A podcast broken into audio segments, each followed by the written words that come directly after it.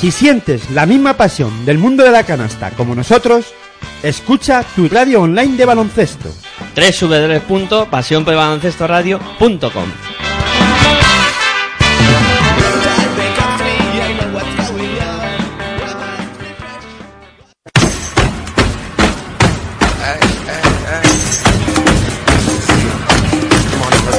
Estás escuchando tu radio online de baloncesto. Pasión por el baloncesto radio.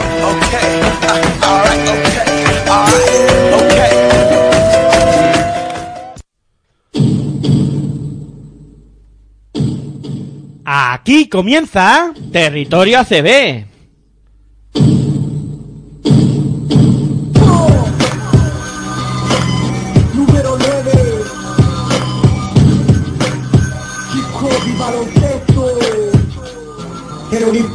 La vida, no sabía Solo dormía para esperar que llegara el día. Despertar para jugar, el balón me divertía. Me acompañó en mi infancia y mientras yo crecía ¿Quién diría que yo de niño optaría Por el balón de baloncesto y practicar el básquet noche y día ¿Quién diría que de hip hop y baloncesto viviría Que por el básquet hasta el fútbol dejaría. En el aula de clase jamás me encontraría. Jugando básquet en el patio del liceo estaría.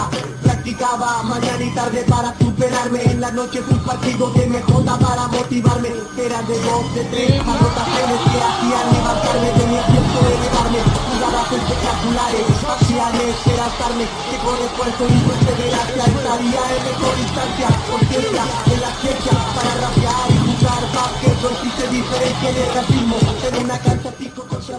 Hola, muy buenas noches, bienvenidos a Pasión por Baloncesto Radio y este programa que se llama Territorio ACB, donde pues hoy vamos a repasar lo acontecido en la jornada número 29 de la competición y la verdad es que bueno, una competición que se está poniendo muy interesante tanto por arriba como por abajo, eh, bueno, una liga andesa ACB que este año no está defraudando a nadie. Bueno, primero recordaros que nos podéis escuchar a través de nuestra web en www pasionporelbaloncestoradio.com, también a través de los dispositivos eh, móviles, eh, tanto en, eh, nuestra aplicación que podéis descargar de manera totalmente gratuita en Play Store, ponéis Pasión por el Baloncesto Radio y ahí aparecerá nuestra aplicación, muy sencilla de utilizar, funciona muy bien, no vais a tener ningún tipo de problemas para escucharnos a través de ella y también podéis hacerlo a través de la plataforma TuneIn Radio, aplicación que también eh, podéis descargar de manera totalmente gratuita en Play Store y en el buscador pues ponéis eh, Pasión por el Baloncesto Radio y ahí también eh, saldrá nuestra emisión para que la podáis eh, escuchar sin ningún tipo de problemas. También, eh, como siempre, os invitamos a interactuar con nosotros.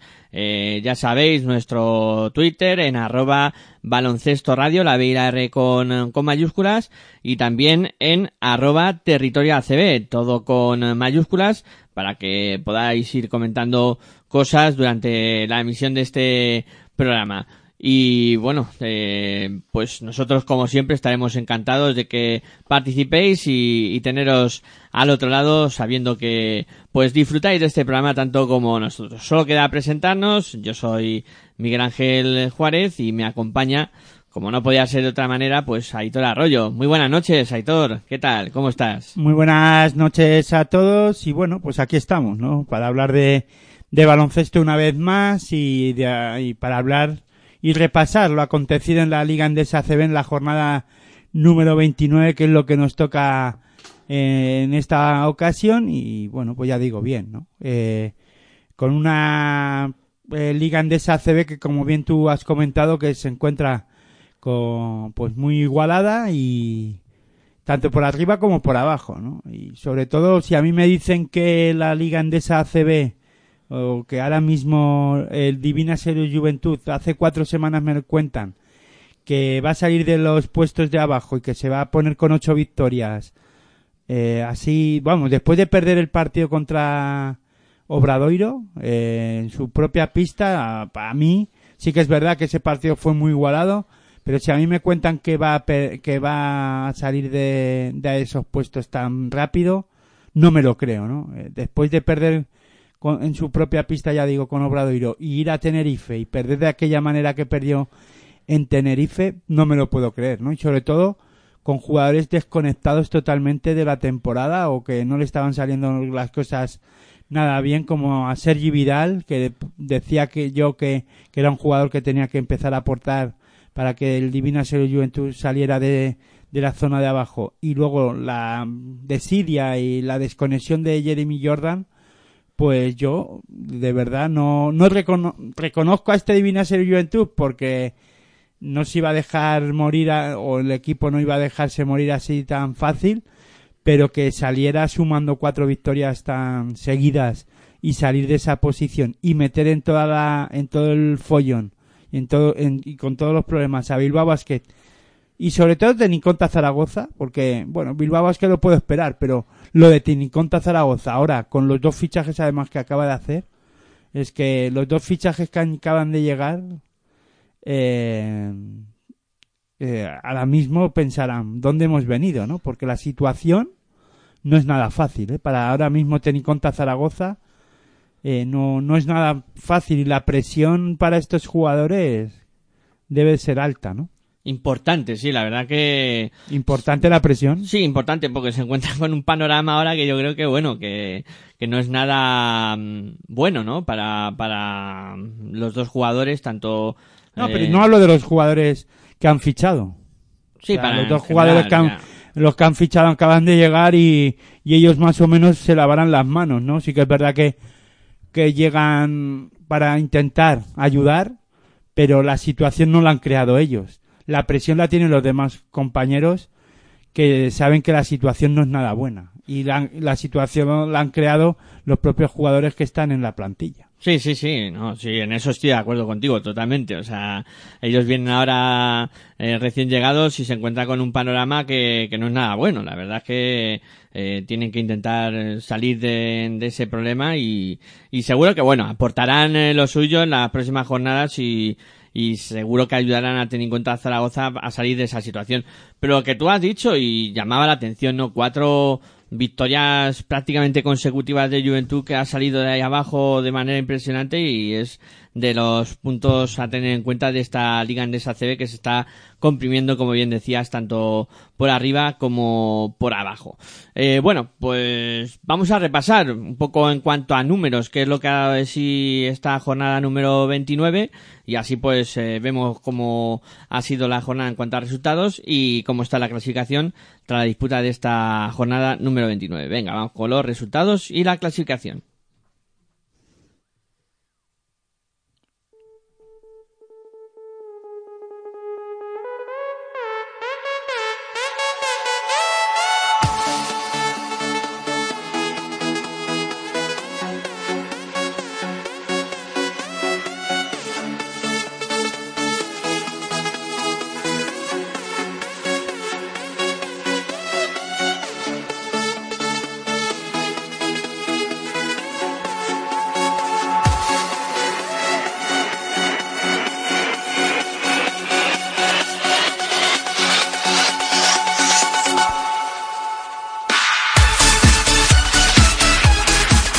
Valencia Vázquez 74, Unicaja de Málaga 73. El partido Real Madrid de Quirolbe Basconia queda aplazado en esta jornada. Fútbol Club Barcelona Lasa 89 del Teco GBC 74. UCAM Murcia 83, eh, Teniconta Zaragoza 73. UCAM Murcia 84, Teniconta Zaragoza 73. Correcto, sí, sí, me he confundido ahí con el número. Ahora, Iberostar Tenerife 83, Montaquí Fuenlabrada 75. Real Betis Energía Plus 76, Herbalay Gran Canaria 77.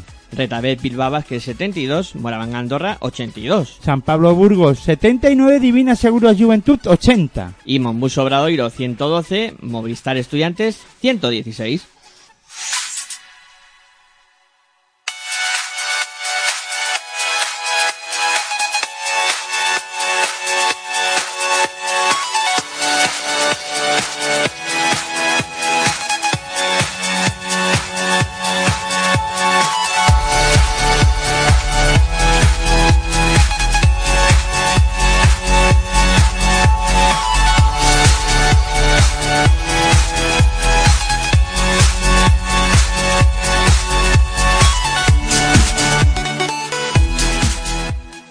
La clasificación tras la disputa de esta jornada número 29 queda de la siguiente manera. Real Madrid primero con 25 victorias y 3 eh, derrotas. Segundo es el Quirolbet Basconia con 20 victorias y 8 derrotas. Tercero, Fútbol Club Barcelona con 20 victorias y 9 derrotas. Cuarto es el Valencia Basket con 20 victorias y 9 derrotas. Quinto, Unicaja de Málaga con 17 victorias y 12 derrotas. Al igual que Moraván Andorra y Herbalife Gran Canaria. Todos ellos con 17 victorias y 12 derrotas. Octava plaza para el UCAM Murcia eh, con 16 victorias y 13 derrotas, equipo que ahora mismo cierra la zona de playoff. En novena posición para Montaquí Fuenlabrada con 15 victorias y 14 derrotas, al igual que el décimo, que es el Iberostar Tenerife, también con 15 victorias y 14 derrotas.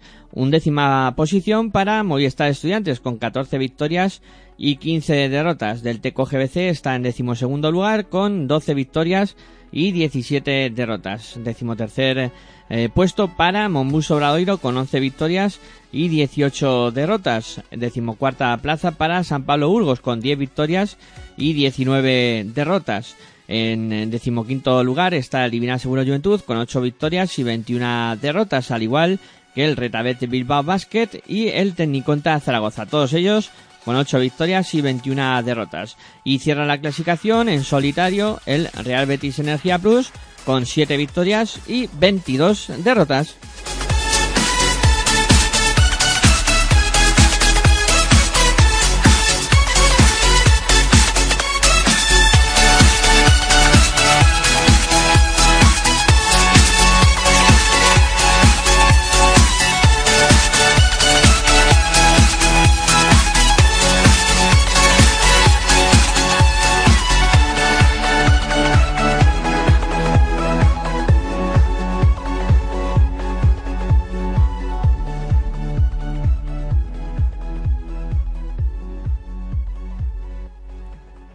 Bueno, y una vez eh, repasados eh, los resultados y cómo está la clasificación de esta eh, Liga Andesa CB, pues vamos a empezar a hablar de los encuentros y un poco pues lo que ha sido esta jornada número 29 de la competición que bueno vamos a comenzar en este caso con el partido que enfrentó al Valencia Basket contra Unicaja de Málaga. Se medían el eh, cuarto contra el quinto de la competición, jugándose cosas importantes, eh, sobre todo saber quién va a ser cabeza de serie eh, de cara al cruce de cuartos de final de, de la liga, vamos, de la de campeonato de liga.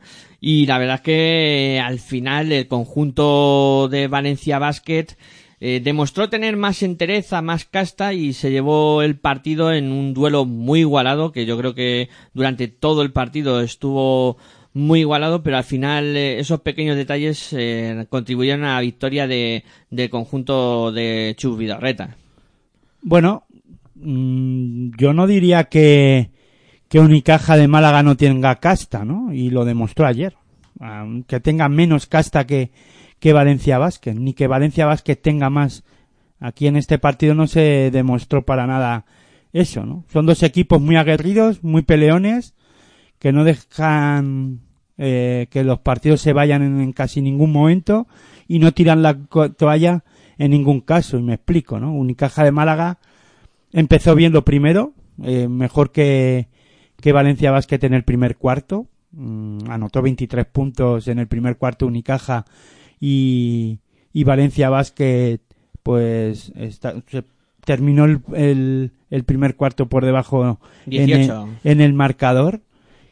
Incluso Unicaja de Málaga se llegó a poner 10 arriba o 7, 8 arriba y Valencia pues recortó ese resultado en el primer cuarto, ¿no? No dejó que la mejor noticia para Valencia Vázquez, mejor dicho, es que el, no se fuera en tanto en muchos puntos arriba Unicaja de Málaga. Incluso al descanso creo recordar que Valencia se fue perdiendo al, al descanso. O sea que mm, ya digo son dos equipos muy peleones.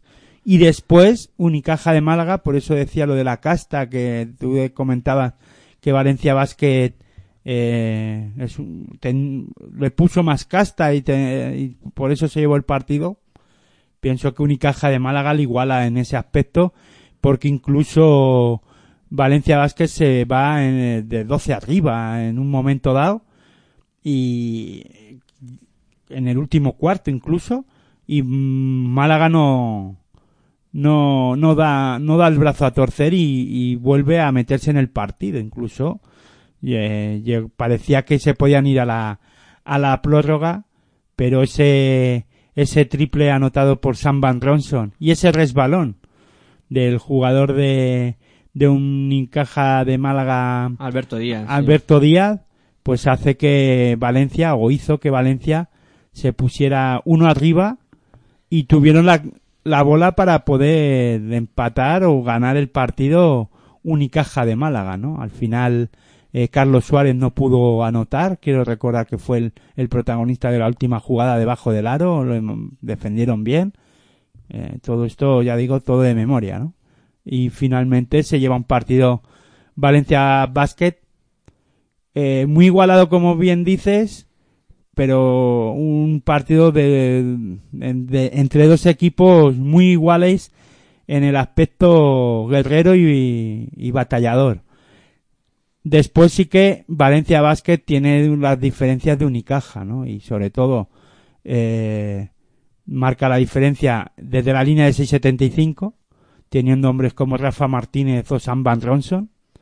Y luego un hombre por dentro como Dublevich, que ayer tampoco es que estuviera eh, o no fue el hombre más destacado o no es que tuviera acciones en las que podamos destacarle eh, de continuo, pero sí que las tuvo y es un hombre referente para, para Valencia Vázquez, cosa que Unicaja de Málaga que también es un equipo que está siendo castigado por las lesiones, al igual que, que Valencia Basket, eh, Unicaja de Málaga, su referente interior, que es Sermanidi, pues se encuentra lesionado. Y eso, qui- quieras o no, en- a las alturas de la temporada en las que nos encontramos, pues eso lo nota un equipo como Unicaja de Málaga o como cualquier equipo que esté peleando por estar arriba en esta liga Andesa ACB, ¿no? Porque eh, tal vez quitando, bueno, no, es que no quiero quitar a nadie de, por ejemplo, en Basconia, ¿no? En el juego interior también tienen algún referente, como Sengueila, como Boyman en algunos casos, ¿no? En algún momento. Y el Madrid y el Barça, tú fíjate lo que tienen, ¿no? Valencia Basket con Dublevich, eh, pues complementa, vamos, eh, tiene un equipo ya mejor mm, o más eh, Más asentado, ¿no? En no, esa no, posición. asentado no, eh, ¿cómo diría? Compensado, mejor dicho, y Unicaja de Málaga pierde un referente, ahí como Sermanidi, que sí que es, no es a lo mejor lo- un jugador tan fiable como los que puedan tener estos equipos que he dicho, Valencia, Madrid, Barça y Vasconia, pero sí que es un referente ahí en la pintura, ¿no? En- sobre todo al poste bajo, es un jugador que recibiendo de espaldas al aro recibe muchas faltas. Y ayer, por ejemplo, eh, Unicaja de Málaga echó en falta ir más a la línea de tiros libres. También hay que reconocer, y eso me imagino que ahora comentando esto, todos nuestros oyentes y todos los que nos escuchen dirán, bueno, pero es que Sermaní tampoco es tan fiable lanzando tiros libres. También es verdad, ¿no? Eso está claro, ¿no? Pero ayer hubo un jugador clave en Unicaja de Málaga y que se le puso a él, se le metió en... No lo quiero, no quiero utilizar una palabra malsonante, ¿no? Pero se empeñó en, en sacar el partido adelante o en igualar el partido o para intentar llevárselo es en Nedovic que eh, no estaba teniendo un partido muy bueno y en el último cuarto fue el jugador importante para, para acercar en el marcador al equipo malagueño a, base de faltas de Valencia Vázquez, parándolo en faltas, ¿no? Y, y muy acertado Nedovic desde la línea de tiros libres, pues fue acercando poquito a poquito al equipo malagueño al marcador, ¿no? Sí que es cierto que mm, mm, cuadro malagueño, mm, la baja de Sermanidi es, la, la está acusando mucho. A pesar de, del fichaje de, de Jan Charles, de Livio Jan Charles, eh, de que Agustín lo intenta, pero sí que es cierto que le falta ese jugador clave, ¿no? Ese jugador faro en el interior. Y se le nota mucho. O sea, se- ahora mismo Málaga Sí, en ese además- aspecto tiene un problema. Además, Málaga siempre ha tenido un jugador referente en el juego interior y a partir de ahí empieza a crecer, ¿no? Esta temporada la lesión de Sermanidi pues le ha trastocado los planes a Joan Plaza, ¿no? Y, eh, bueno, la temporada pasada también fue castigado mucho en ese juego interior eh, y consiguió una Eurocup en pista del de, de Valencia Vázquez precisamente sin un referente en el juego interior, ¿no? En el último partido. A la, que se... a la heroica, ¿no? sí, sí, Ahí, sí. o sea que es al final eh, puede ser relativo todo, ¿no? Pero yo sigo pensando que el juego interior todavía eh, y, y bendito, vamos, en este caso yo soy de muy mucho de jugadores interiores y de pivot que poco a poco parece que ese center eh, quiere ir desapareciendo, ¿no? O no, o los equipos y los clubs, sobre todo, pues no, mm, parece que no los quiera, no, no lo utilicen tanto, no les dé tan, no le den tanta importancia a los entrenadores, pero para mí sigue siendo importante en el baloncesto europeo y en la NBA también, porque de hecho eh, el centímetro se paga caro, ¿eh? Está cotizado. ¿eh? Eh, Allí, aquí, en cuanto hay un jugador de 2.15 que se mueve medio que, eh, te lo quitan de las manos. O sea, yo, por ejemplo, Tavares es muy extraño que esté aquí en la, en la ACB. Bueno, ya estuvo en la Sí, NBA sí. y no le salió bien la cosa y se tuvo que volver. Sí, sí. y pero- claro, con la ficha que tienen no hay otros, hay pocos equipos que se puedan hacer cargo del jugador como un jugador como Tavares con ese caché, ¿no? O sea, eso es así. O sea, eh, el, el el- los pivos, los centers, los pivos puros eh, se pagan y, y escasean y se pagan bien y solo los pueden permitirse el lujo algunos equipos. Por eso digo que Málaga encuentra en Andorra un Sermanidi que lo estaba haciendo muy bien y que en esta temporada pues la baja de Sermanidi para mí es una baja importante, ¿no? Y no quiere decir que vayan a ganar los partidos todos los partidos con él, pero sí que con él el equipo juega de otra manera, defiende mejor, eh, intimida mucho, un Sermanidi que defe- defensivamente es muy aguerrido también y muy peleón. Entonces eso, quieras o no, lo tiene que echar en falta, ¿no? Eso que has comentado es muy importante. Y más cuando, perdona, y más cuando juegan contra equipos como Valencia, Madrid, Barça. Yo estoy hablando ya de cara a futuro a unos playoffs y a la pelea por la, por las plazas de arriba, ¿no? Sí, porque yo te comentaba que era lo que has dicho muy importante porque además Valencia ayer supo explotar esa debilidad. ¿no? Metía bolas al poste bajo sobre Du- Dublevich que, que hacía daño, ¿no? Ahí en esa posición acababa haciendo daño. Muchas veces lo tenía que defender Carlos Suárez y se le iba por todos lados. Sí, pero ya no solo pa- a la hora de anotar, ¿no? Porque tampoco Dublevich es que estuviera muy anotador ayer, ¿no? Pero sí puedes es, es capaz de distribuir desde desde esa zona y para jugadores que reciban el balón de cara como Sam Van Ronson, como pudiera ser Joan Sastre o el propio Rafa Martínez que en un momento dado anotó un triple también importante para romper el partido, ¿no? Sí, el que estuvo en plan capitán general eh, fue Samman Ronson, que la verdad es que hizo un partido tremendo. O sea, lo de Samman Ronson hay que ponerlo en valor porque creo que hizo un, partido espectacular y recuerda al mejor Samman Ronson de, de los mejores momentos. Sí, hubo un duelo muy bonito, ¿no? Entre Sam Van Ronson y, y Nedovic. Ahí eh, los dos siendo importantes, sobre todo eh, Sam Van Ronson eh, metiendo ese triple clave para la victoria del equipo Taronja y Nedovic para acercar al equipo eh, malagueño al partido y eh, bueno, ya digo, un Nedovic que, que eh, Málaga, eh, que Valencia Vázquez, perdón, solo era capaz de parar a, a base de faltas, ¿no? Sí, el, Y lo tenía claro Valencia eh, no dejar que Unicaja de Málaga se metiera en partido en ningún momento, ¿no? Parándole el ritmo de juego en todo momento, sobre todo en los, últimos cinco o seis minutos del último cuarto, ¿no? Cuando veía que, que el serbio se, se arrancaba a correr, rápido falta en medio campo y, aun, no le importaba que fuera la línea de tiros libres. Lo tenían claro, tenían una instrucción clara de que Nedovic no pudiera encarar el aro en ningún momento y, y pudiera hacer daño en esa, en esa faceta. Eh, yo creo que eso era una de las consignas que había dado Chubidarreta a sus jugadores en, en defensa cuando tenía Bolanedovic. Luego es que a Unicaja de Málaga en este partido le faltó otros focos de anotación, ¿no? Mm, solo Nedovic eh, fue capaz de pasar de la, de la decena de puntos y lo comentamos ayer, ¿no? Que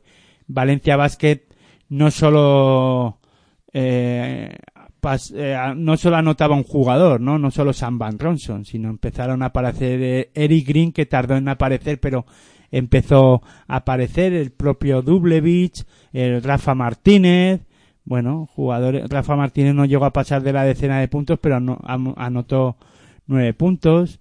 Eh, bueno, eh, ya digo, tanto eh, Will Thomas, que no hemos comentado nada y en algunos momentos fue clave a la hora de cargar el rebote ofensivo y barrer el aro cuando en algún momento se atascaba el equipo valenciano.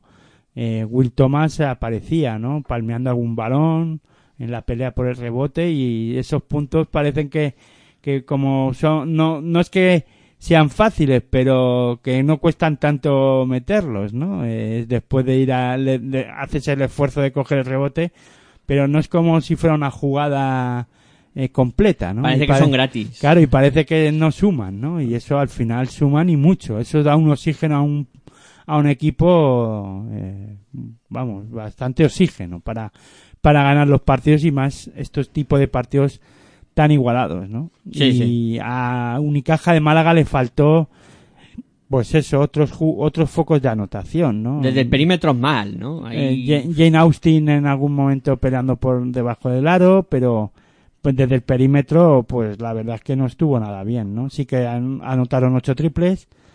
Nedovic es el que más anotó, cuatro de siete, pero el resto muy pues, poco poco acierto, ¿no? y además sin sin continuidad, ¿no? Los Salin, Waziski, etcétera. Necesita, ¿no? Yo creo que Málaga necesita estos hombres que tú dices, Sasu Salin y Waziski que aportaran algo más, ¿no? Waziski lo conocemos de Obradoiro y en Obradoiro anotaba mucho más. Los roles cambian, también es verdad. No es lo mismo jugar en Málaga que en Obradoiro. Sí, claro, es distinto. O sea, son distintas facetas la que tiene. Luego las cargas físicas también de haber jugado Euroliga. Eh, llegas a este punto de la temporada, no voy a decir pidiendo la hora, porque están preparados para para jugar y para disputarlo es una carga tan alta de partidos, pero deben de acabar eh, notándolo porque Málaga, ya digo, es otro de los equipos castigados por las lesiones igual que Valencia Basket. Bueno, el Madrid también. Dirán, bueno, ¿y el Madrid? Pues el Madrid también está castigado esta temporada por las lesiones, pero claro, el Madrid tiene pues jugadores de más alta calidad, ¿no? y luego dinero para reponer ciertas fichas, ¿no? Que te van faltando y dices, bueno, voy a contratar a este. Hombre, este año el Madrid, ya si quieres hablamos del, del un poco del Real Madrid, aunque no haya jugado, pero siempre se te viene un poco a la cabeza. El tema de las lesiones es que ha tenido, eh, sobre todo ha sido castigado en una posición muy clara, ¿no? Que es la de base. O sea, tanto ahora Facu Campazo que está, Facundo Campazo que está lesionado, Sergio Yul en esa posición de 1-2, eh, tocado, eh, bueno, tocado no, más que hundido ha estado y ya poco, le falta poco para aparecer. Y este, eh, también hasta Doncic Luka estado... Doncic iba a decir que Luka Doncic también ha estado tocado y ha tenido que parar, ¿no? O sea que el Madrid ha sido lo que pasa que estamos hablando de jugadores como Luka Doncic y Facundo Campazo que hasta ahora han jugado, ¿no? Y, de hecho Luca Donchi ya puede, puede jugar, ¿no? Pero son jugadores de mucha calidad. Claro, claro. Y después en el juego interior, cuando se han ido lesionando los jugadores que se han ido lesionando, Tavares eh, ha llegado para suplir todas estas bajas, ¿no? Sí, claro, se lesionó John. Gustavo Ayón se, se ha recuperado, tiene la baja de Kuzmic todavía de está, sí, sí. que ese no va a volver hasta ya la temporada que viene. O sea que a no ser que acelere un poco su recuperación, pero no, no tiene visos de que Kuzmic vaya a aportar nada esta temporada ya. Ya lo hará la, la próxima, sí. Y Veremos a ver. Yo creo que, bueno, eran ocho Yo no, meses. no, ¿eh? no, pero no es porque no vuelva a jugar al baloncesto, sino que veremos a ver si vuelve a jugar con el Real Madrid. También cabe la posibilidad de que el Madrid lo pueda vender este verano. Sí, es que claro, el Madrid la temporada que viene veremos a ver Claro. qué Madrid hacen. Hay que pensar en la Euroliga de 18 equipos también y veremos a ver qué pasa con eso, ¿no? Incógnita para el futuro. Bueno, vamos a hablar ahora del, de un partido que tuvo poca Cuando historia. sonaron ya las Nah. once y media de la noche, no sé ahora exactamente qué hora es. Pues exactamente, para que todo el mundo sepa la hora que es, son las 11 y 33 minutos. Lo digo para que se note que estamos en riguroso directo. Claro que sí, para que todo el mundo sepa la hora que es. Además, eh, servimos de, de eso, de información para que no perdáis la noción del tiempo. Eh, bueno, vamos a hablar ahora del encuentro que eh, midió al Fútbol Club Barcelona Lassa contra del Teco GBC. Partido muy, muy, muy plácido para el Fútbol Club Barcelona Lassa que eh, dominó prácticamente de principio a fin a un del Teco GBC que, bueno, era de esos equipos que está más tranquilo en la clasificación, eh, que está pues eh, ni mirando hacia arriba ni mirando hacia abajo, ya creo que preparando la temporada que viene, pero aquí el conjunto de Sveti Laspesi no tuvo ninguna dificultad en llevarse una victoria clara. Hombre, ya es difícil enfrentarse a un equipo como el de Pesic y el Fútbol Club Barcelona Lassa. Pero si a eso le sumamos la baja de Gel Norel y de Fede Baldaque, que, era, que han sido y son los baluartes de, de este equipo, sin desmerecer al resto del equipo, pues es complicado ganar, y más en su pista. Sí, sí, sí. O sea, Es que para, para ganar el Fútbol Club Barcelona Lassa en su pista tienes que hacer lo que hizo el Movistar Estudiante. irte a 100 puntos. anotar muchos puntos. Sí, sí, sí, no, es la clave, ¿no? Porque es que el Barça también está en plan eh, muy anotador en todas las últimas jornadas. Sí, que, y, y el nivel defensivo sigue siendo alto, ¿eh? Que el, el nivel defensivo del Fútbol Club Barcelona Lassa eh, desde la Copa del Rey hasta aquí está siendo buena. Sí, sí, sí. O hay que tenerlo en cuenta eso también, ¿eh? Lo de defensa, como diría Pesic en su español, pues que le cuesta, ¿no? Decirlo, pero que sí que basa mucho eh, todo en eso, en, la defensa y que luego pues son capaces de sacar contraataques que terminan en, en canasta fácil, que es una de las señas de identidad que le ha puesto Pesic sobre la pista, ¿no? Un Fútbol Club Barcelona más eh, incisivo en su juego, eh, que tiene la presión de, defensiva más alta y que al final, pues todo eso se traduce en que el equipo va muchas más veces hacia la línea de, vamos, hacia la canasta contraria para poder anotar más puntos, ¿no? Y como eh, tú decías, lo de Norel y, y Van para Guipúzcoa es una remora muy importante. eh, o sea, es como salir con el 50% del equipo mermado. Sí, además, algo que has- está haciendo bien Pesi, que es otra de las cosas que,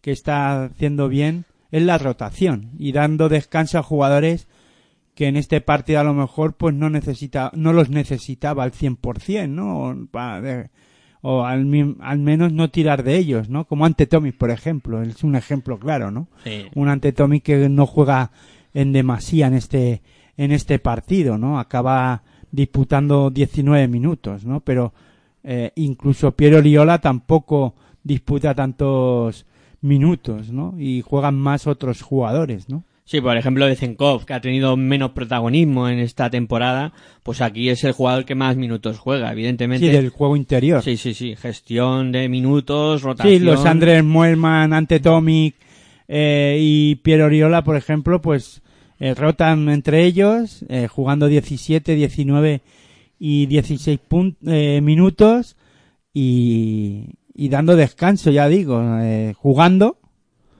pero sin pasarse de muchos minutos, ¿no? Sin de los minutos disputados y lo como bien dice Miguel Ángel, pues disputando minutos aquellos que tienen menos menos tiempo en la rotación, ¿no? Incluso Coponen acabando jugando 30 minutos, ¿no? Sí, fue el... Lo que sí me sorprende es que Juan Carlos Navarro siga jugando tan poco, ¿no? En Sí. un partido como este, ¿por qué no jugar más, no? Cinco minutos Juan Carlos Navarro. podría darle más protagonismo, ¿no?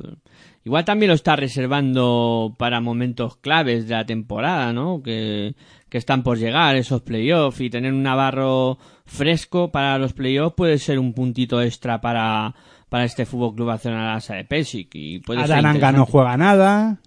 Eh, bueno, mm, Pesic es listo en esto también, ¿eh? Yo creo que es gestión, ¿eh? Gestión de, de plantilla y gestión de momentos de forma y querer llegar con todos los jugadores al 100%. Eso sí, lo de Peri Oriola es para quitarse el sombrero. En 17 minutos es capaz de aprovechar sus, sus minutos como nadie, ¿eh? 14 puntos, 5 de 6 en tiros. De. Descomunal, descomunal.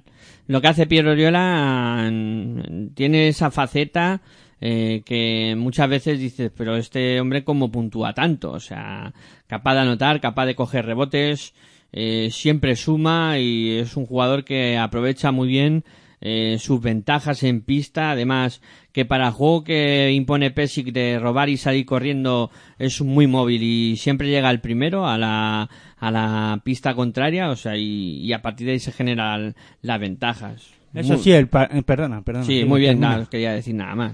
Sí, y ya pasando a hablar un poco de Guipúzcoa Basket, eh, Kenny Cherry, el mejor, pero fíjate en el porcentaje de lanzamiento de tres.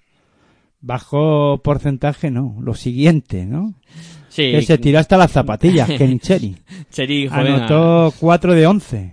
Sí, fue de esos días de Hombre, que- si llega a anotar más, gana el partido. Claro, Cuidado, claro. Sí, lo gana él solo. si tiene buenos porcentajes de tiro que Nicheri lo gana él solo. Entre él y Daniel Clark, eh, podían haber ganado el partido ellos solos. 2 de 7, Daniel Clark, ¿eh? 18 y es- triples entre los dos. Sí, sí, es que anotó 12 puntos Daniel Clark, que no está nada mal para, para lo que es Daniel Clark, pero claro, los porcentajes de tiro aquí dijeron, venga, vamos a ver qué pasa. Pues sí, la verdad es que estuvieron algo erráticos desde la línea de, de 6.75. Y como tú dices, pues Cherry destacado, que hizo un primer cuarto tremendo, anotando 12 puntos, pero luego, claro, se cortó un poco su producción ofensiva y ahí del Teco GBC lo, lo pasó mal. Eh, victoria muy clara del Fútbol Club Barcelona que le sirve para seguir peleando por la segunda plaza, que yo creo que va a ser objetivo. Y Thomas Heutel dando 7 asistencias. Geutel a lo suyo. Geutel está dando un clinic de dirección de juego este año eh, tremendo. O sea, desde que ha llegado Pesic está enorme. Y fíjate, Will Jackson, ¿eh? Un dato a tener en cuenta también. Me está sorprendiendo y mucho. Eh, después de que yo creo que ahí ha habido retrimenda de eh, de, de Svelitas la Pesic, perdona, perdonar por el nombre, eh, Pes- por el entrenador de fútbol Barcelona Lassa, que eh, recordar que Will Jackson no jugó mucho en la Copa que llegó, lo trajo él además, o no, lo trajeron Estaba antes de antes de Pesic, que llegara sí. Pesi, pero fíjate, los minutos que jugaba en, en estudiantes y lo que tiraba en estudiantes, yo creo que le ha dicho este Pesic a Williamson, eh, aquí calma, eh. Aquí esto de tirar aquí lo que tú quieras, fíjate, uno de dos en tiro de dos y uno de dos en triples. Pesic le ha dicho primero a y Will seis de Jackson. seis en tiros libres. Sí, eh, Pesic le ha dicho a Jackson, primero baja el culo atrás. Primero defensa. y luego ya lo que quieras. Eh, pero eso sí, y luego vas a, y luego no vas a tirar mucho porque vas a estar cansado. Lo siguiente. Esa es la clave de todo esto, sí señor. Eh, bueno, que eso, que victoria clara y el Barça que busca la segunda plaza, que es lo que ahora tendrá que disputar con Vascoña y con Valencia. Eh, bueno, mm, vamos a hablar de uno de los duelos que había entre equipos que se juegan estar en playoff y equipos que lo están pasando mal eh, o peor, como queráis llamarlo. Eh, UCAM Murcia le vencía por 84-73 a Tecniconta Zaragoza. Un Tecniconta Zaragoza que no levanta cabeza y un UCAM Murcia que es de los equipos ahora mismo más en forma de la competición. Sí, primero, antes de, de entrar a valorar este partido, creo que es justo decir y para informar a nuestros oyentes, que muchos de ellos seguro que lo saben, que Murcia la semana que viene jugará la final de la FIBA Champions League y que este miércoles jugará eh, partido adelantado de esa jornada de la jornada eh, 31 Correcto. contra jornada el 31. Divina Seguro Juventud. El miércoles jugará, este mismo miércoles, 25 de mayo, De abril. de abril, perdona, eh, jornada adelantada al 6 de mayo o en Sí, ese, en fin, ese de fin de semana. semana. Entonces, bueno, pues un Murcia, como tú bien dices, que ya venía dando muestras de mejora con Ivonne Navarro y a un- en un nivel físico muy bueno y que con la llegada de un jugador como Augusto Lima le ha dado presencia en el juego interior que necesitaba y mucha, ya que la baja de por lesión, otro de los equipos castigados, sobre todo en esa facet, en esa parte del campo, en el juego interior o en la posición de 4 y de 5, con eh, Antelo Y Faberani. y con sí. Faberani lesionados, la presencia de juego interior, aunque con Marcos Delia, que ha hecho lo que ha podido y ha mantenido al equipo también. Hay que, ten- hay que alabar también el trabajo de Marcos Delia, ¿eh? porque ha estado bien. O sea, para lo que, para el nivel que él tiene y, y bueno, y, no es un jugador, o sea, es un, no es un jugador de muchos minutos. Eso hay que reconocerlo. O sea, puede jugar, pero, o sea, no es un jugador para, eh, de 25 minutos o 30, ¿no? Sus roles de 15, 10, sí. Claro, para mí, eh, Delia da lo que da en 20 minutos a lo sumo. Utilizarle más, hombre, no quiere decir que, que no pueda, ¿no? Porque lo ha solido hacer y lo hace, pero eh, más allá de eso, ya es un jugador que sus, sus cualidades físicas no le da para jugar tantos minutos a un buen nivel, hablo, ¿eh? Sí, sí. Y eso, pues, es de alabar también, tener un jugador que se ha... eh, Se ha exprimido ahí. Sí, se ha, ha trabajado hasta que ha podido, ¿no? Sí, yo creo que es muy importante, como dice, la llegada de Augusto Lima. Y también es muy importante lo guerrero que es este equipo. Yo sigo alabando. Hombre, Eh, Obisoko está haciendo un gran también trabajo bien, también sí, en sí, el sí. juego también ahí, bueno, defendiendo y en ataque, ¿no? Sí, también es otra de esas piezas importantes. Y los, los guerreros de fuera. O sea, Es que Víctor Benítez y Sariel Roja, Uf. tú le quitas a estos dos jugadores a Murcia y tiene un problema. son dos jugadores que han dado un paso adelante muy mm, importante esta temporada. Sí, la temporada pasada a lo mejor estaban algo tapados. Sí que es verdad que Salier Rojas ya estaba demostrando que por lo menos era un guerrero defendiendo y que, bueno, y que anotando también podía, pero en esta temporada incluso jugando en este partido, por ejemplo, 36 minutos. Sí, sí, sí. Es una pasada, ¿no?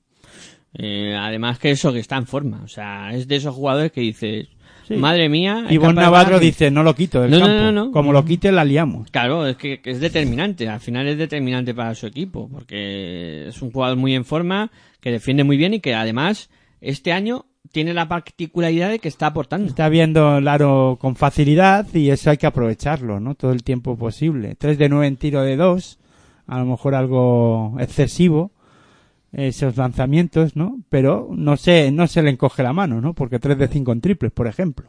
Sí, sí, sí. En esa faceta, él y Hanan, ¿no? que son de esos jugadores determinantes también, que, es- que están aportando muchísimo desde la línea de tres.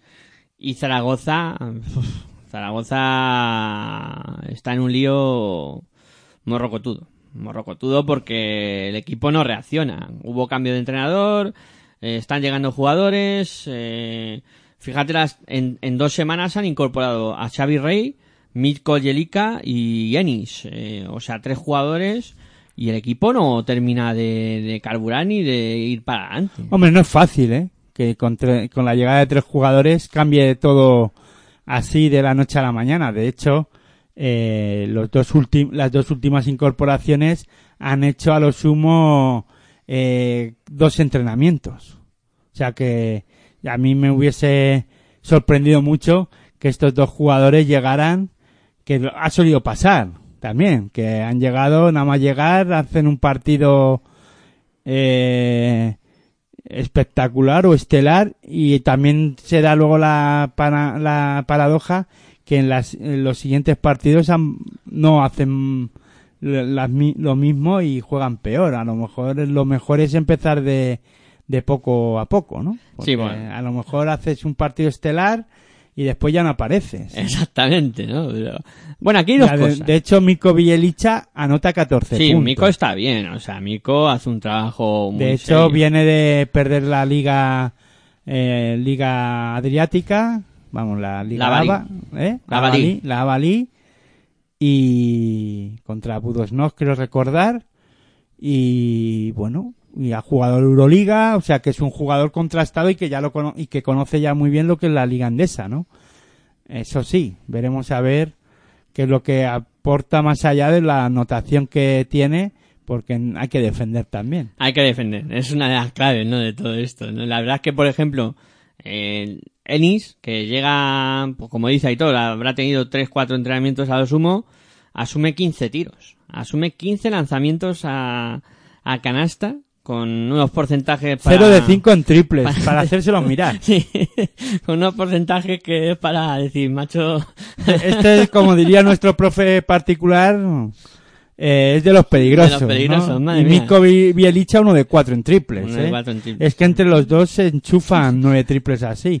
Eso sí, menos mal que Gary Neal dice, bueno, es que es verdad, ahora tendrán que tirar, tener un balón para cada uno. Sí, eso te iba a comentar, que a partir de ahora... eso, eso sí, eh, Gary Neal al menos está no- eh, acertado. El día que estén los tres acertados desde la línea Cuidado. 75 a esto, si lanzan eh, esta cantidad de lanzamientos cada uno, cuidado con Zaragoza. ¿eh? Pueden hacer un roto a Vamos, cualquiera. Y, sí, con, señor. y con Dragovic, Nikola Dragovic, que también se tira cuatro triples, ¿eh? Gary Neal cuatro, cinco Ennis, eh, vamos, eh, sí, eh, Dylan Ennis y, y Miko Bielisa uno de cuatro. Sí, sí. O sea, cuidado, eh, 6 de 21 en triple. Zaragoza. Xavi Rey cogiendo 14 rebotes, que para, Se, se hinchó. es para marcarlo eso, es para decir, "Jue, es, es el día que más rebotes has cogido. Yo creo que bate su tope personal eh, con estos 14 rebotes Xavi Rey, mm, una buena... Sí, pero a todo esto, Murcia es capaz de coger 43 rebotes. Es que, claro, eh, cogió 31 rebotes eh, UCAM Murcia. Eso quiere decir que el acierto de, de Zaragoza no fue nada bueno. Y que es que miras lo que acaba de decir tú de Xavi Rey, cogió 14 rebotes, el equipo cogió 24 eh, eh, defensivos. Sí, sí, ¿no? Y él cogió 11 defensivos. Coge la mitad de los rebotes defensivos de su equipo y si hace la media, de 31 a 14, prácticamente la mitad de los rebotes del equipo. De- O sea, cogió tres rebotes ofensivos. Y- Yo no sé si es bueno o es malo. y vuelve a ser eh, UCAM Murcia un equipo que vuelve a ganar el rebote ofensivo con 12 en una faceta muy importante también. Carga muy que- bien el rebote y ya sabes, Augusto Lima es un jugador que va muy bien a ese rebote, ¿no? Sí, sí. Y ayuda mucho. Y luego, Sadiel Rojas es un jugador que se sitúa muy bien, es capaz de ver dónde va a ir el lanzamiento y es un jugador rápido que también va al espacio muy rápido para coger ese rebote. Muy también. listo, muy listo. Sí, sí, sí. Tiene inteligencia para situarse. Bueno, pues dejamos a Lucas Murcia octavo. Mm, Y Obisoko, ¿eh? En el trabajo de, Sí, sí. de reboteadores bastante, eh, aporta bastante y mucho y bien además. Oisoko muy Eh, importante. nueve rebotes cogió, Nueve ¿no? rebotes, muy importante Oisoko para, para este equipo. Es eh, Y un- con siete de nueve siete en tiro nueve, de en dos. tiro de dos. Sí, Hace un buen partido Oisoko, sí señor. Es otro de esos jugadores a, a remarcar en Hombre, esta si tienes en el, en el supermanager a Sariel Rojas y a Obisoko, ya te suman 42 puntos. Ya está bien, ya va bien. Con esos dos. ya con eso va medio que la jornada. Eh, bueno, venga, antes del descanso hablamos del Iberostar Tenerife, Montaquit Fuenlabrada, duelo por los playoffs claro en esta jornada y victoria eh, del conjunto de Iberostar Tenerife. Resultado engañoso. O sea, porque Tenerife, eh, bueno, eh, no es que estuviera mejor que Fuenlabrada pero sí, vamos, estuvo mejor porque estuvo, tuvo más anotación, pero el partido fue un partido extraño, ¿no? Eh, con, con un partido, con una primera parte con pocos puntos, eh, con más acierto de Tenerife y con un Montaquí Fuenlabrada sin, sin reacción. Parecía que no te había reacción, ¿no? Y, sin, y muy, muy errático, ¿no? Pero bueno, eh, ya decimos durante toda la temporada que este equipo fue labreño no da por perdido el los partidos y, y se pudo meter en el partido, pero pienso que porque Iberostar Tenerife, bueno, pues acabó siendo, contagiándose un poco con, con en los porcentajes de tiro, ¿no? Con esos malos porcentajes de tiro. En condiciones normales, Aitor, este partido debería haberse eh, decidido de la forma que lo ha hecho en las últimas visitas de, de Montaquí fue labrada a las islas, ¿no? Que se llevaba eh, unos resultados demasiado escandalosos. Hubo un momento en el que Iberostar Tenerife en el partido pues estuvo dominando por cerca de 20 puntos, pero como bien has dicho, Fuenlabrada no se rindió y lo intentó hasta el último momento, pero claro, no puede jugar la Eureka siempre. No, claro, primero eh, Tenerife tenía presencia interior como es con Fran Vázquez y con Aconnon, o sobre todo con Fran Vázquez, que hizo daño a, a Montaquí Fuenlabrada. Montaquí Fuenlabrada lo, lo tenía todo en el sentido de que lo eh, se basaba mucho su juego en el lanzamiento exterior, ¿no? Y ahí no estuvo acertado en la primera parte sobre todo y le costaba, le costó, le costó pues casi eso, pues, irse al descanso con una renta alta para Iberostar Tenerife y todo atisbaba a que eso, a que lo que tú acabas de decir, a que podía acabar la el partido con un resultado abultado como nos tiene acostumbrados Montaquí Fuenlabrada en las últimas temporadas cuando visita las islas, ¿no? Pero eso, eh, a base de defensa, a base de que Marco Popovich, bueno, pues aparece algo, y sobre todo Roland Smith, yo creo que fue clave para la remontada en un momento dado de, de, de Montaquí Fuenlabrada, pues eso hace que se pudiera meter y es que Iberostar Tenerife volvió a demostrar que esta temporada no es un equipo muy fiable en muchos sentidos, ¿no? Eh, sí que te hace un buen, una primera parte una primera buena parte y luego en la segunda desaparece y, y la irregularidad viene en defensa muchas veces, ¿no? Sí, en ese aspecto mm, le está faltando consistencia. Mm, podríamos decirlo así, ¿no? Con eh, sobre todo jugadores que aparecen y desaparecen. Yo, por ejemplo, las últimas jornadas de Ponica, pues no están siendo todo lo bueno que estaba siendo durante el transcurso de la temporada y no, no quiero cargar tintas sobre nadie, o sea, solo es mencionar un jugador que creo que ha bajado su rendimiento en los últimos partidos.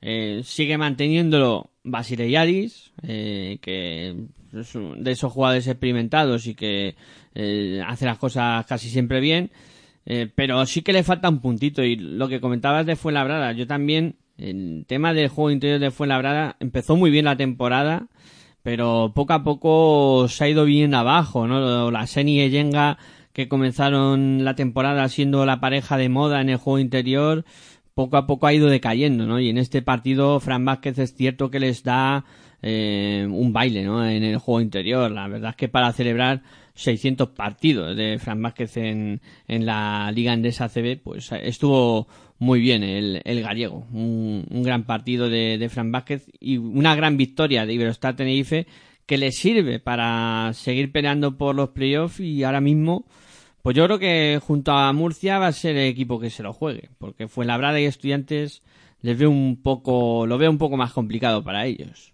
Bueno, Estudiantes hay que verlo, ¿eh? Yo, yo no, no le, no, no quitaría Estudiantes de la terna para para alcanzar los playoffs, ¿no? Lo va a poner, lo van a, se lo va a poner complicado. Y luego Montaquí Fuenlabrada habrá que ver ahora, a partir de ahora, en casa, qué es lo que es capaz de sacar, ¿no? Porque todavía tiene, tiene que recibir la visita del Fútbol Barcelona Lasa, que es la semana, este sábado que viene. y veremos a ver ahí qué es lo que qué es lo que ocurre con Fuenlabrada, ¿no? Pero el, calendario hay que lo tendrá que estudiar bien Fuenlabrada y lo tendremos que estudiar bien todos para ver si le podemos si le quitamos de la terna o de la pelea o no. La cosa es saber lo que aguanta, ¿no? Eh, se le está haciendo larga la, la temporada a Montaquí Fuenlabrada, pero no porque ellos hayan bajado la, su, o hayan cambiado su forma de jugar y haya bajado su, el, su nivel físico, ¿eh?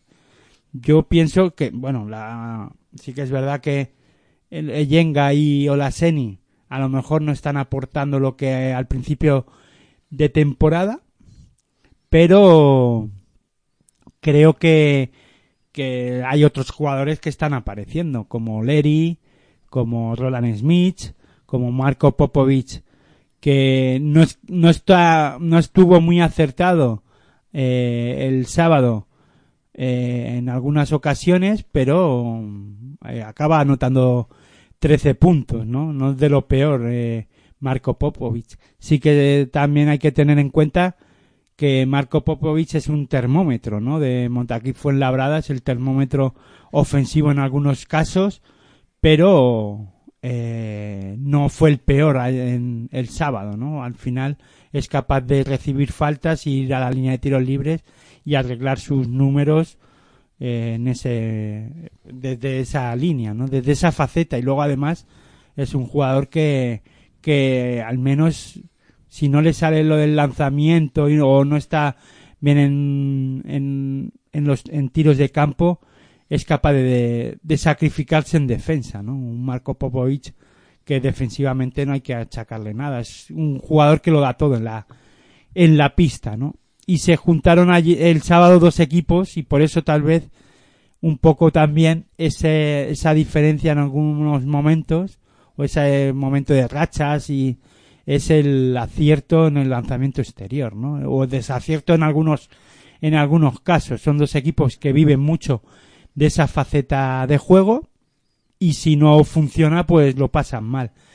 Eh, al final Iberostar Tenerife se lleva el partido porque encuentra más presencia en el juego interior con, con Fran Vázquez y, y Abromaitis, por ejemplo, ¿no? Sí, ahí estuvo la clave de, de esta victoria del conjunto de Iberostar eh, Tenerife. Bueno, pues venga, vamos a hacer una pausita y a la vuelta continuaremos eh, repasando lo acontecido en esta jornada 29 de la Liga Endesa CB. Si sientes la misma pasión del mundo de la canasta como nosotros, escucha tu radio online de baloncesto. www.pasionpelbaloncestoradio.com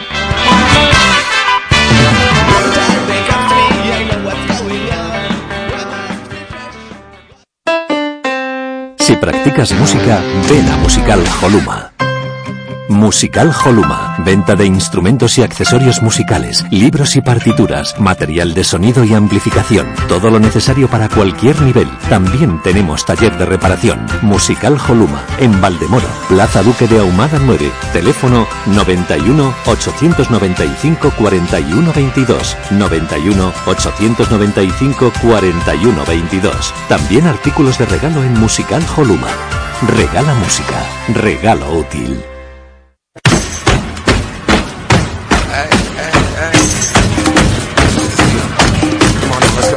Estás escuchando tu radio online de baloncesto.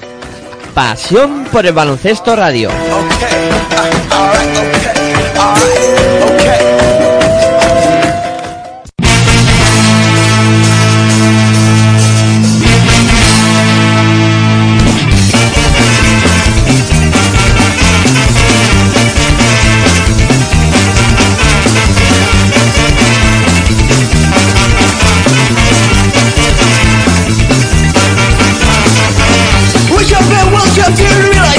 Reflected up last night and don't pretend you don't bra. Cause it wasn't the first time. And I know it will be the last. Just not a party for you twelve You don't.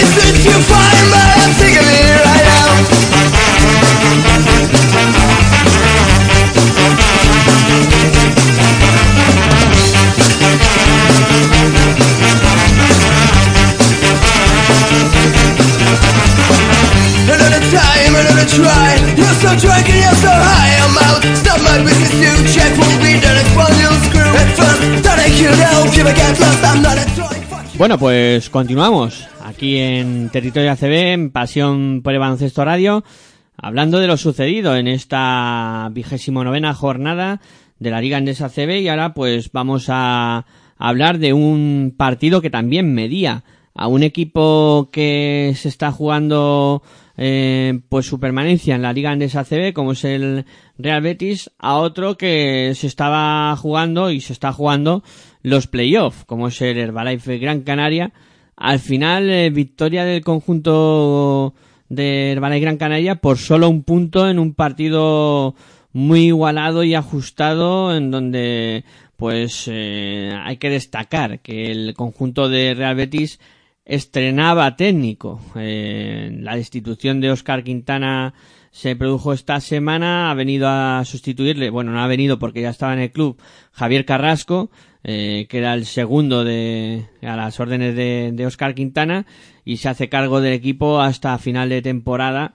Eh, yo es que este tipo de soluciones o este tipo de cambios eh, no lo veo del todo claro. A falta de tan pocas jornadas, es el segundo cambio de entrenador de Real Betis esta temporada. Ya, bueno, pero este cambio no es un cambio eh, que venga un entrenador que no conozca la casa y que no sabe lo que es el Real Betis o el baloncesto Sevilla.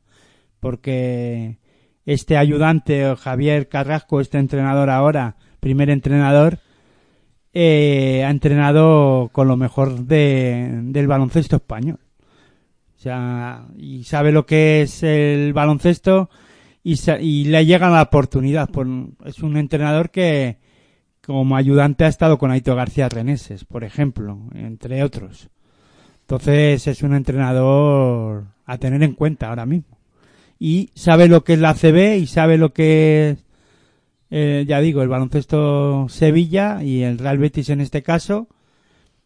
Y bueno, pues la solución, no sé si será, pero siempre intentas cambiar algo para ver si fun- que el equipo acabe de funcionar, ¿no? No sé los problemas que, que ha habido finalmente con Oscar Quintana, o sea, la, esa falta de confianza finalmente de lo, de la junta directiva, tal vez por los resultados últimos, ¿no? Y, pero, bueno, o sea, tampoco lo estaba haciendo del todo mal Oscar Quintana.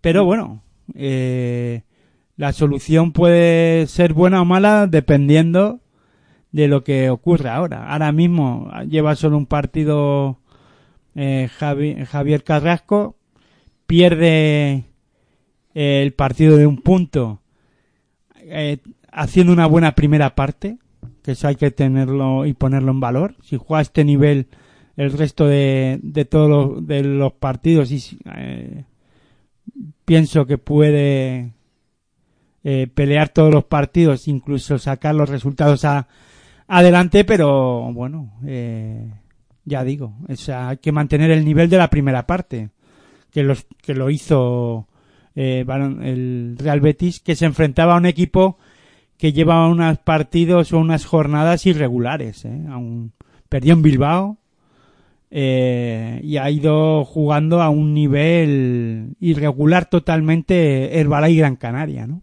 De hecho, en este partido lo vuelve a demostrar en la primera parte. Esos fantasmas volvieron a aparecer, aunque reaccionan en la segunda parte a base de casta con un Albert Oliver eh, espectacular, diría yo, si se me puede permitir utilizar esa palabra, pero es que un jugador tan veterano ya como es Albert Oliver, que dé ese clinic como dio en algunos momentos en el partido, pues para mí eso es lo que me hace todavía disfrutar del baloncesto ACB y de querer ver más baloncesto ACB y decir esto, el baloncesto ACB merece la pena.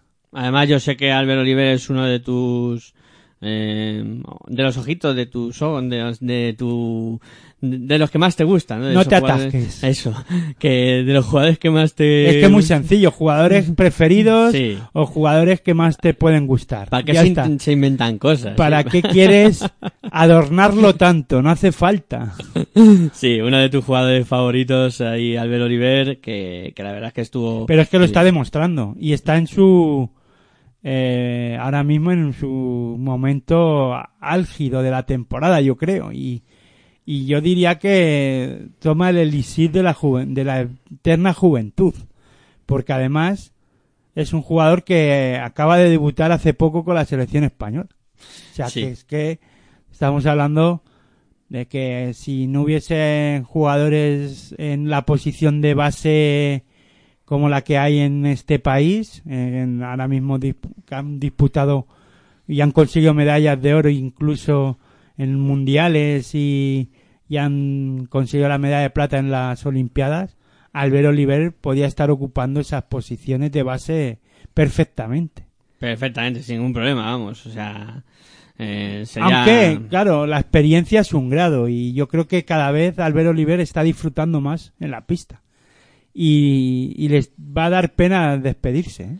porque incluso creo que está mejor que eh, cuando era joven. Sí, ahora mismo está a un nivel muy bueno, Albert Oliver. No, sí. y, y sabiendo dif- saber disfrutar del baloncesto además y aportando, o sea, aportando te quiero decir, enseñando a los jóvenes también les, y no sé, es un- sería una va a ser una pena la me va, pero no porque sea uno de los jugadores que me puedan gustar más, ¿no? De ahora mismo, sino porque va a dar pena que se va- marchen jugadores como estos que quieren tanto el baloncesto, ¿no?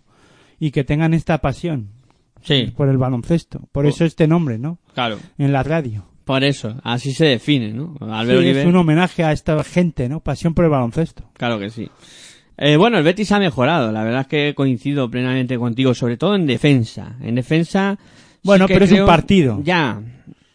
Hay que ponerlo entrecomillado todo. Hay que. Y ya digo, ante un equipo como Herbalife, que si eh, este es el si hay algún momento para ganar a Herbalife es este, Sí. que está irregular, ¿no? Está muy irregular. El conjunto de Luis Casimiro lleva. Pero no le quito mérito al Betis a la hora de def- en defensa, ¿no? Sobre todo en la primera parte. Sí, sí. La segunda creo que el tema viene por el físico.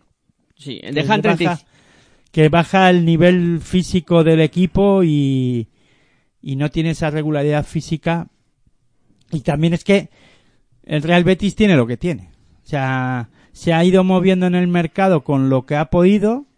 No le han salido bien algún ciertos fichajes que han hecho a mitad de temporada que han tenido que volverlos a que los han tenido que cortar también y han traído otras fichas pero tampoco están aportando gran cosa, ¿no? Esta, esas otras incorporaciones. el único que podemos y es la excepción que puede confirmar la regla que ha dicho Aitor es Askia Booker, ¿no? Que es el único jugador que sí que está eh, pues un poco intentando liderar a este Real Betis. Y luego es que esto lo- creo que lo tengo que comentar al final de temporada y lo voy a hacer al final de temporada, ¿no? Lo que iba a comentar ahora lo dejo para para el final de temporada a ver qué pasa, ¿no? Pero más que nada para que no se me no, si quieres lo digo ahora, ¿no? Pero es que como ha vuelto a bajar ahora las posiciones que ha bajado, pues no lo voy a utilizar. Para no El ser ventajista, ¿no? Para no para que nadie me tache de ventajista. Ya te he entendido. Y más o menos sé por dónde puedes ir. Eh, y que los oyentes a lo mejor también lo, lo pueden intuir. Eh, pero bueno, que al final el Valle Gran Canaria gana y, también da un pasito eh, hacia adelante eh, para la clasificación a, los playoffs. Bueno, así tendrá que pelearlo de aquí a final de temporada y el Real pues se mete último de la clasificación y veremos a ver qué pasa. Bueno, tendrá que pelearlo, ¿no? Ahora mismo en este partido Gaiden Mekel es el máximo anotador de, de Herbalife Gran Canaria con 15 puntos. 26 anotó eh, Booker, ¿no? Como tú bien dices, es el único de los de las que han incorporado a la última hora eh, que puede ser que esté en mej- a mejor nivel, ¿no? Porque Gulolubic no está aportando gran cosa. No, no, no. Ahí en el interior, la verdad que tienen problemas los el Real Betis. Bueno, Plus. Kelly también está aportando 12 puntos, anotó contra el Balay. La mejor parte, ya digo, la primera parte de Real Betis merece la pena. La segunda bajó a mucho sus pretensiones. Bueno, otro duelo entre equipo con problemas en la clasificación, como es el Retabet Bilbao Basket, contra Moraván Andorra. Eh, victoria para el cuadro andorrano, eh, victoria clara, diría yo, y victoria cómoda ante un Bilbao Basket que, uf, también es de esos equipos que dicen, no sé yo cómo va a acabar el tema. Es que ahora mismo esto, este duelo era una, la antítesis, ¿no? De la Liga Andesa CB. El Moraván Andorra creo que está entre los cinco equipos que mejor en forma está de la Liga Andesa CB. Mm, Fíjate, hablo eh, Andorra, Madrid, Barça, Vasconia. Basconia y luego ahí podemos meter algún Murcia como tú has dicho antes y bueno pues luego podemos estar hablando de Valencia que tal vez pero vamos entre los cinco mejores ahora mismo eh, de que mejor en forma están eh, Andorra. Y de los cinco peores estoy convencido que está Bilbao Basket eh, vamos de largo no incluso peleándoselo con Teniconta Zaragoza, con Real Betis, bueno, pero sobre todo eh, Bilbao Basket es de lo peor ahora mismo eh, en, en, en regularidad de juego, vamos, por abajo 100%, ¿eh? Y eso que consiguió ganar a Herbala y Gran Canaria y que y menos mal. Si no, fíjate la situación que tendría ahora mismo en la clasificación. Estaría con siete Sí, sí, victorias. estaría, eh, pues ahí con... Empata con el Betis. Con el Betis cerrando la, la tabla, ¿no? Pero sí que las sensaciones de este Bilbao Basket son malas. El juego no acompaña. Malas no, lo siguiente. Sí, sí, el juego no acompaña, o sea, no... Pero si yo hablo de juego. A mí los Claro, resultados claro. finalmente, el resultado al final es un cúmulo. Es circunstancial. el- el- es el cúmulo de. eh, Finalmente del resultado final, o sea, del juego final, eh, finalmente. O sea, es, eso es así. Y si tú haces las cosas medio bien, pues puedes sacar a los partidos. Pero bueno, contra Herbalife Gran Canaria, pues es que estábamos hablando que antes, hace nada, ahora mismo, que Herbalife Gran Canaria es de los, para mí, de los equipos ahora mismo más irregulares que hay en la Liga Andesa ACB también. Lo que pasa que, claro, tiene jugadores de mucha más calidad que, que pueden sacar la- las castañas del fuego y por eso están ahí arriba. Y es un equipo, Herbalife es un equipo peligroso, eh, vamos, que puede estar arriba por eso, porque tiene jugadores de mucha calidad. Pero claro, eh, por eso Bilbao Vázquez le pudo ganar, porque ahora mismo eh, el Herbalife está demostrando que no está a un buen nivel. Y Sí. que le puede ganar cualquiera, ¿no? Y que puede ganar también a cualquiera. Eso está claro, que por eso Herbalife está arriba. Y Bilbao Basket, el tema es que Bilbao Basket pues yo creo que no está en disposición ahora mismo al nivel que está jugando de ganar a casi nadie. muy complicada ahora mismo para el cuadro de, Bilbao. Además, en aquel partido del Valle Gran Canaria se dio la circunstancia de que vimos que hizo el partido de la temporada Lucio Redivo, eh, que veníamos exigiendo que aparecieran jugadores como él para ayudar al cuadro de Bilbao Basket a conseguir victorias, pero eh, fue un espejismo, ¿no? Fue un, un espejismo esa aparición de, de Redivo y sigue careciendo el conjunto de Bilbao Basket de aportaciones, ¿no? De, de jugadores que vayan apareciendo y que den más consistencia al, al juego ofensivo. Otra vez Mumbrú vuelve a ser mejor de- del cuadro de Bilbao Basket. Todorovic, hombre. Eh, Todorovic, es verdad. Todorovic máximo anotador con 15 puntos. Sí, sí, sí. 15 puntos, Mumbrú 13. Fueron los dos baluartes ofensivos. Pero otra vez vimos un Tabu eh, demasiado errático, un eh, juego interior inoperante prácticamente y claro, con esos, con esas premisas es complicado ganar a una Andorra que como tú bien dices es un equipo muy en forma y que claro, eh, cuenta con un jugador que creo que ha recuperado la confianza como es Albici que en las últimas jornadas está siendo eh, ese base que recordábamos la temporada pasada, eh, sobre todo cuando hacía tan buena pareja con, con Sermanidi, ¿no? Vuelve a- al nivel que mostró en, en la temporada anterior y un Avicii un muy, muy bueno. La verdad es que me está gustando en las últimas jornadas mucho el francés y, y está haciéndolo muy bien. Y si a eso le sumas, porque siguen aportándolo Jaime Fernández y se suma alguna incorporación como Jankovic, pues la verdad es que vemos un Andorra muy sólido, ¿no? Al final es un equipo muy sólido. Sí, pero bueno, en este partido Bilbao Basket podía haber aprovechado que tanto Jaime Fernández como el propio Albici desde la línea de tiro de dos no estaban acertados, ¿no? Jaime Fernández 2 de 7, eh, un día aciago en el tiro en el tiro de dos. Sí que es verdad que eh, en el tiro de tres estuvo acertado, 2 de 2 eh, Jaime Fernández y que el francés también 3 de 4 en triples, ¿no? Pero desde la línea de dos, eh, Andorra no estuvo estuvo no estuvo en unos porcentajes no es que estuvieran en unos porcentajes malos pero no fueron de los mejores ¿eh? Un- estuvo en unos porcentajes de un 46% no aunque el porcentaje de de Bilbao Basket luego en el lanzamiento de exterior desde la línea 675 pues no fue nada bueno no 8 de, de 24 un 33% no Sí, Andorra lo que lo solucionó un poco ese mal porcentaje que, que estás comentando, pues es el rebote ofensivo, ¿no? Que al final eh, consiguió 14 rebotes ofensivos y bueno, es un número muy importante de segundas opciones para, para el cuadro andorrano, que, en eso también eh, pudo basar la victoria.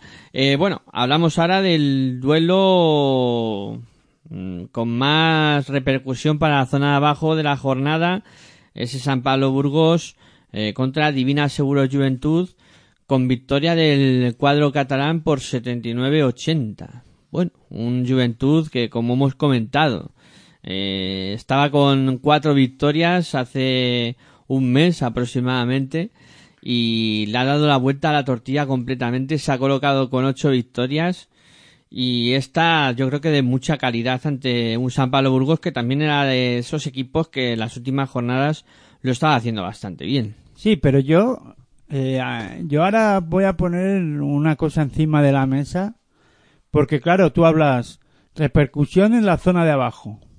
Si no fuera Burgos, el equipo al que se enfrentaba Divina Seguro y Juventud, ¿dirías que sería trascendente para la zona de abajo? O sea, te quiero decir, eh, Burgos lleva 10 victorias, le saca dos ahora mismo a, al equipo, a, lo- a los demás equipos, a, tanto a Teniconta Zaragoza, a Bilbao Basket y ahora a Divina Seguro y Juventud, y tres al Real Betis Energía Plus. Te quiero decir, si ahora mismo, en vez de ser Burgos, metemos allá estudiantes, ¿dirías que sería la repercusión para partido tan con repercusión para la eh, para lo que es el descenso? Claro, está metido el que era el último de la clasificación que Divina y Juventud.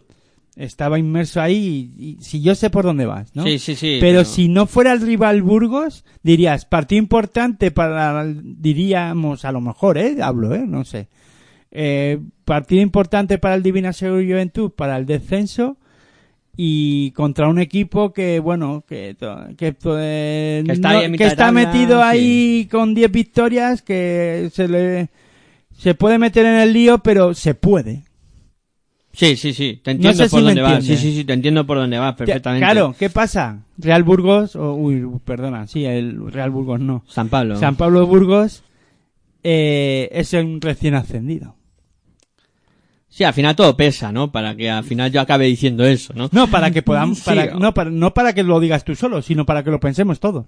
Pero sí que es cierto que son dos victorias de renta y se me hace muy difícil que... No, eh, yo sigo pensando que Burgos tiene que pelearlo y mucho. Ya, ya, porque pero- ahora mismo la cosa está complicada para todos.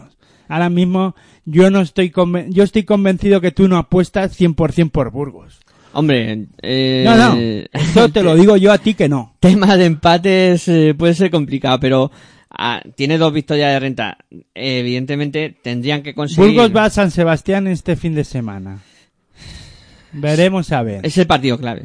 Para Burgos yo creo que es el partido clave, ¿no? Mm, Una victoria ante Guipúzcoa le puede dar ya... Bueno, pero ¿y si ganan el resto? Claro, es que, es que se puede seguir Si complicando. Divina Sevilla y Juventud hace la machada y gana Valencia, Claro, ¿Por qué claro. no? Que... y Eso sí, el tema está en que lo que decíamos de los duelos directos.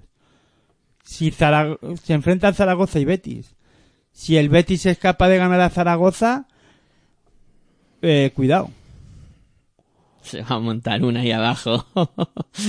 que vamos. Y es eh, que bajan dos. Sí, sí, Sin sí. de- eh, aquí, el- ya digo, el penúltimo también marca la, eh, el descenso. O sea que no es como en otras temporadas. Que no hay que mirar al Betis, ¿no? Que no, no, hay que mirar al, al, de- al 19. Al Zaragoza, sí, sí, al Zaragoza que está El ahí, 19 eh, no, el a los que, 17. al que, el 17, perdón, al que lleve 8 puntos, 8 victorias.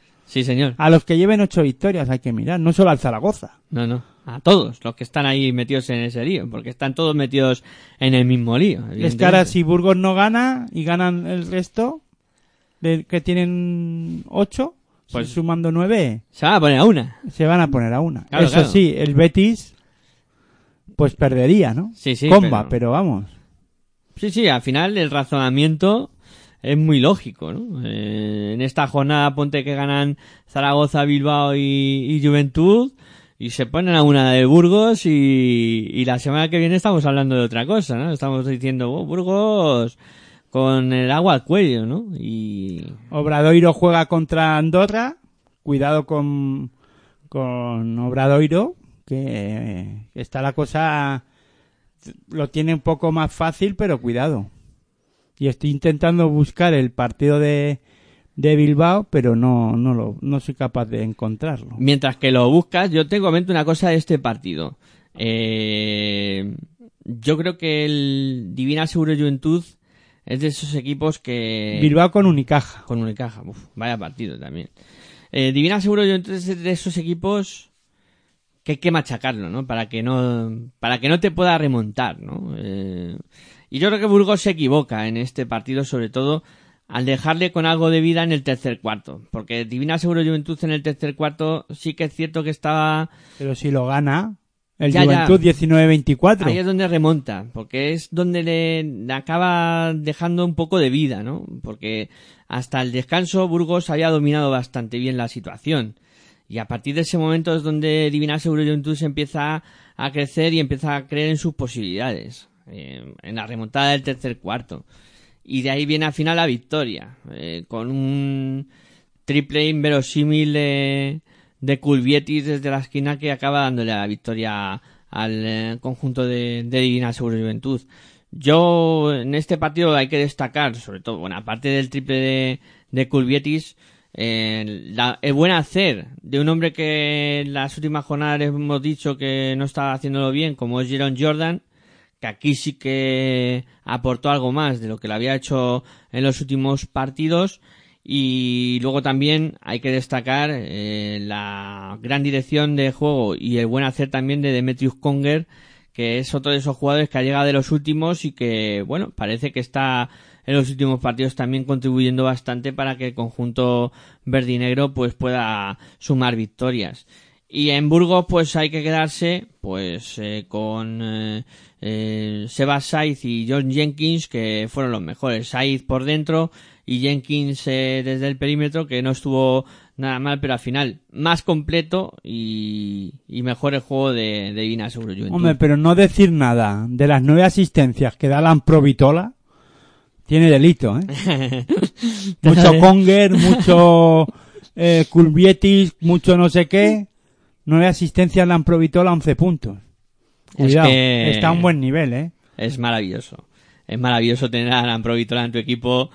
Es una garantía de, de éxito, ¿no? Y como dice, nueve asistencias, impresionante el argentino que, que vuelve a ser ese líder que necesita el Divina Seguro Juventud. Y cuidado con los basquetaverats, que van a ser importantes. Hay que empezar a, a mirar los duelos que se han hecho, que han tenido los duelos directos y lo que han hecho en la primera vuelta, porque es algo a tener en cuenta. Calculadora en mano, nos pondremos a trabajar de cara a la próxima jornada a ver cómo está la situación y cómo afrontan los últimos partidos de la liga estos equipos de, de la zona baja. Eh, bueno, eh, llegamos al último partido del repaso de esta jornada 29 con el duelo que enfrentaba a Momuso Obradoiro y Movistar Estudiantes con la victoria del cuadro colegial. Antes hablábamos de rachas y de momentos de forma. Eh, mencionábamos Vasconia, Madrid, Andorra. Estudiantes también, ¿no? Parece que está subido en esa ola, que, que todo lo puede y que le da igual eh, quién se le ponga por delante y cuáles sean las circunstancias del partido, que al final eh, consigue las victorias. Y al final lo que cuenta es eso, ¿no? Ir ganando partidos y Estudiantes poco a poco aspira a pelear por los playoffs en este final de temporada. Bueno, yo hubo un momento ya de la temporada que dije que Estudiantes eh, no se iba a meter en la pelea de nada, que iba a estar en esa zona como ahora Guipúzcoa Vázquez, ¿no? En zona de nadie, pero bueno, eh, ha empezado a reaccionar a partir de, esa victoria que nadie esperaba en el Palau Laugrana, el equipo estudiantil ha cogido moral, le entra todo, hay que reconocer que, que toda la, todo lo que está pasando con Movistar Estudiantes o esta reacción pasa por el acierto que está teniendo eh, sobre todo desde la línea de 6.75 en algunos en algunos casos y luego que ese pelín de suerte le- se le está o ahora mismo le está acompañando, ¿no? Por ejemplo, en este en este partido la suerte le acompaña en un momento dado en los momentos importantes de, de dicho partido, ¿no? Y, y hay cosa que a Obradoiro no la acompaña, ¿no? Y, y luego un jugador como Edgar Vicedo que no aparece durante todo el partido, pero que en la prórroga es clave, ¿no? Eh, anotando un triple, eh, anotando un tiro de dos y cogiendo un rebote importantísimo, ¿no? Para la victoria de, de su equipo. Sin, con la baja de Landesberg, que eso es lo que mm, puede sacar de positivo eh, Salva Maldonado y eh, Movistar Estudiantes, que eh, con sin él pues son capaces de sacar el partido con un gran Luke Hackanson eh, acertado desde la línea de 6.75 que parecía que era Landesberg o en este caso se había puesto la careta esa que repartieron hace dos jornadas en el Palacio de los Deportes y se puso a tirar triples y, y a anotarlos, ¿no? Un Luke Hackanson que no había aparecido a este nivel en ningún partido en la en esta temporada o en esta sí, en esta temporada, mejor dicho. Y luego eh, otro jugador que sí que viene haciendo grandes partidos o demostrando eh, o que está en un gran a un, a un buen nivel.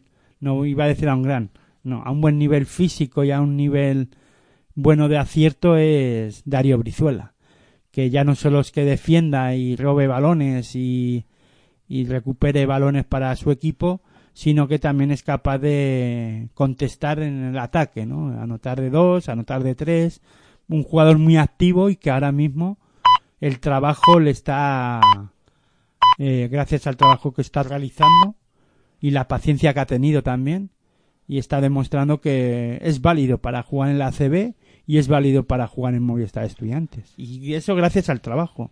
Yo no daba un duro por Darío Brizuela la temporada pasada y, y el inicio de esta. Pero gracias a grandes actuaciones en la FIBA Champions League eh, y la confianza que le ha ido dando dándole este Salva. el técnico Sal- Salva Maldonado que se ha ido dando cuenta de que ha trabajado mu- y mucho y que tenía que darle el premio de por lo menos darle la oportunidad de, de poder jugar más minutos en la ACB lo está aprovechando y oye eh, chapo por por el chaval no por Darío Brizuela Y Obradoiro, que tiene Más que, de lo mismo. que tiene que estar soñando, ¿no? Son tres prórrogas consecutivas, en tres jornadas consecutivas que pierde. O sea, Sí, eh, no sé si son siete ocho partidos en los que ha perdido en finales apretados y que, bueno, pues ahora mismo si hubiese conseguido al menos tres o cuatro victorias más de las que eh, lleva,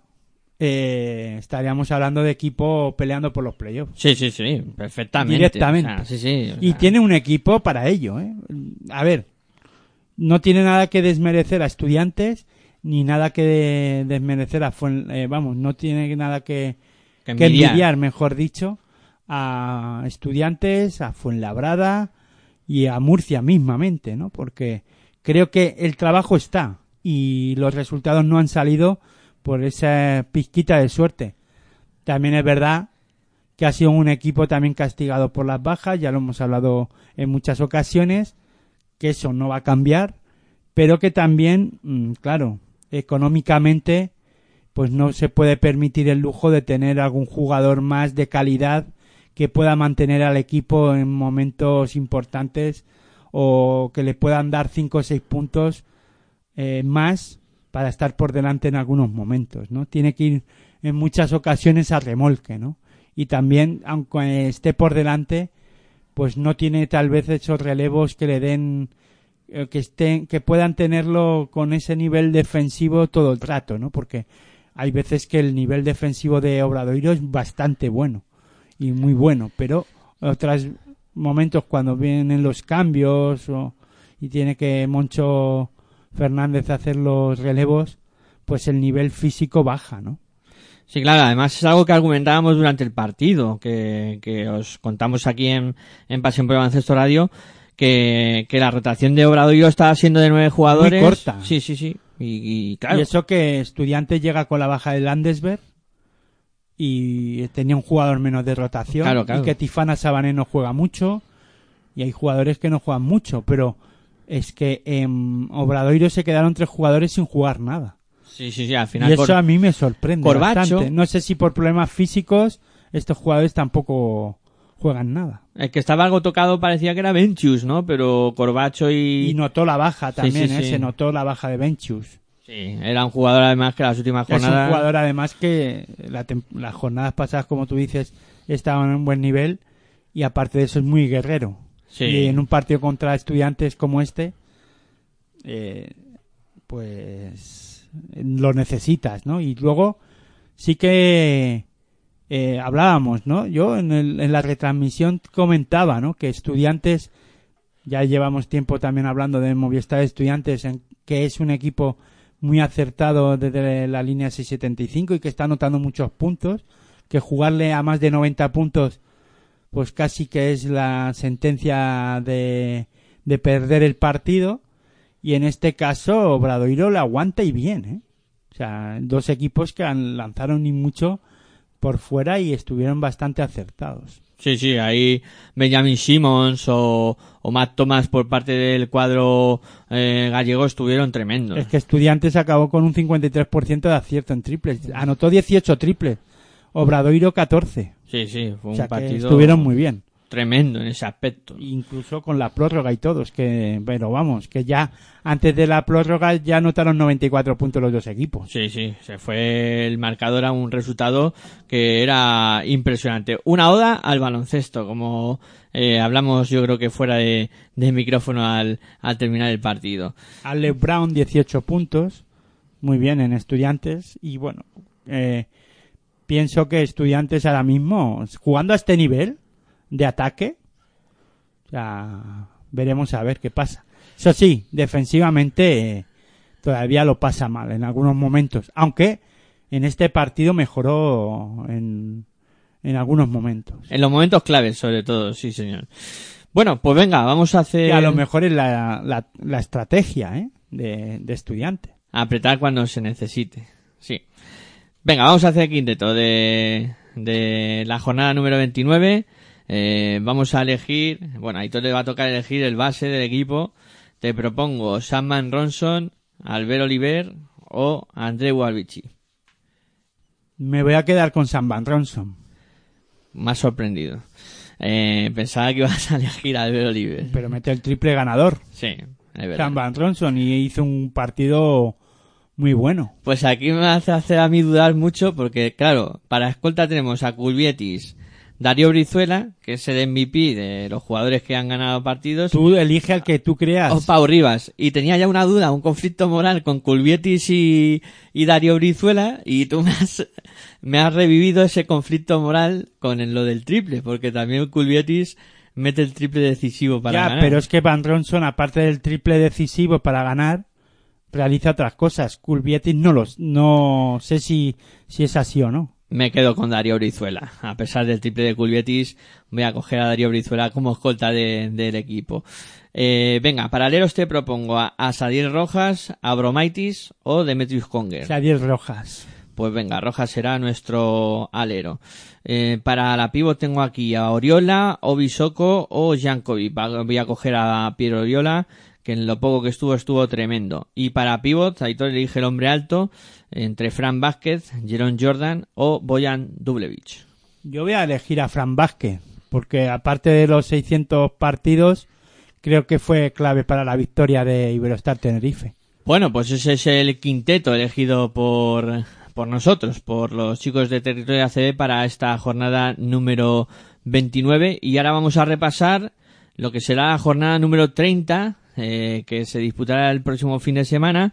Eh, comentamos los partidos que va a haber. El sábado se disputarán dos encuentros. A las 7 de la tarde, Montaquí Fuenlabrada contra Fútbol Club Barcelona. A las 9 de la noche tendremos ese Moraván Andorra contra Monbus Obradoiro. Luego el domingo por la mañana tendremos eh, pues cinco partidos. El Unicaja contra Retabés Bilbao Basket 12 y media. Quirobel Basconia contra UCAM Murcia 12 y media también. Tecniconta Zaragoza contra Real Betis Energía Plus 12 y media. Y Divina Seguro Juventud contra Valencia Basket también a las 12 y media. A la una arrancará el Herbalife Gran Canaria contra Iberostar Tenerife. Y cerrará la jornada a las 6 de la tarde el Teco GBC contra San Pablo Burgos. Y a las seis y media tendremos este duelo entre Movistar Estudiantes y Real Madrid. Duelo no, eso es un derby en toda regla. Sí, señor. El clásico derby de la Liga Endesa. Uno de los clásicos de los derbis. Vaya pedazo de jornada, ¿eh? Con ese duelo por abajo entre Tecniconta Zaragoza y Real Betis Energía Plus, que va a ser de, de alta intensidad. Bueno, todo va a depender si es más importante de lo que es, si- a ver, sa- viendo a ver qué pasa si con los resultados de, de Divina Seguro Juventud y de y de Bilbao Basket. Si Bilbao Basket y, Ten- y Divina Seguro Juventud son capaces de ganar, pues ahí uno de los dos equipos lo- o los dos equipos pueden uno el que pierda, perdón, saldrá muy tocado y sobre todo si pierde Betis eh, ahí va a salir más que tocado. Sí, señor, puede ser eh, algo casi decisivo, o casi definitivo en esta liga. Bueno, venga, vamos a ir eh, cerrando. Aunque yo pienso que todo se va a quedar igual y el que gane de ahí, pues veremos a ver qué pasa, ¿no? Pero no estoy, no estoy por apostar que no sé qué equipo va a ganar de ese partido, no me diga quién crees que va a ganar. Eh, a ver, ahora mismo por plantilla, Zaragoza tiene que ganar. De hecho, creo que ahí puede, con las incorporaciones que han hecho y con lo que estamos viendo, creo que Zaragoza tiene las de ganar y sobre todo jugando en casa. Pero los nervios ahí veremos a ver. Y Betis no tiene nada que perder ya. O sea, tiene que hacerlo sí o sí. Tiene que salir a, a darlo todo. Entonces veremos a ver, ¿no? Pero creo que se quedará todo muy parecido. Porque no estoy, no creo que, que Valencia pierda en, en Badalona, aunque se puede dar el caso. Y luego que un que Bilbao Basket gane en Málaga lo veo complicado. Imposible. Cuádruple empate a 8 suena también la cosa. Que, que el Betis pueda dar la campanada a ganar a Zaragoza, que yo también le pongo como favorito y, y que se iguale todo a 8 victorias. Que estaría. Y veremos a ver qué pasa con Burgos. Si Burgos gana, ya, ojo. Lo dejaría bastante bien. Bueno, Aitor, pues eso. Un placer Y hablar luego contigo. para los playoffs, pues También. está la cosa muy igualada. Ese partido entre Irbala y Gran Canaria, otro derby canario, el derby canario eh, es importante. Ver a ver qué pasa con Herbalay y a ver qué hace Iberostar, ¿no? Y luego Murcia, ojo, que el miércoles hay un partido también muy interesante entre Murcia y, Divina Seguro Juventud. El Divina, no sé si eso es bueno o es malo. A ver, eh, que- porque si pierde Divina Seguro Juventud, pues ya va muy marcado también al partido de contra Valencia Basket y veremos a ver luego qué pasa. ¿no? Sí, sí, importante también ese detalle que acaba de comentar Aitor. Bueno, un placer hablar contigo de baloncesto, Aitor. Ahora comentaremos más cosillas fuera de la antena, seguro. Pues nada, el placer es mío y buen baloncesto para todos y todas. Bueno, pues a todos los que estuvisteis al otro lado, por supuesto, agradeceros la atención prestada. Muchas gracias por habernos acompañado durante este territorio ACB.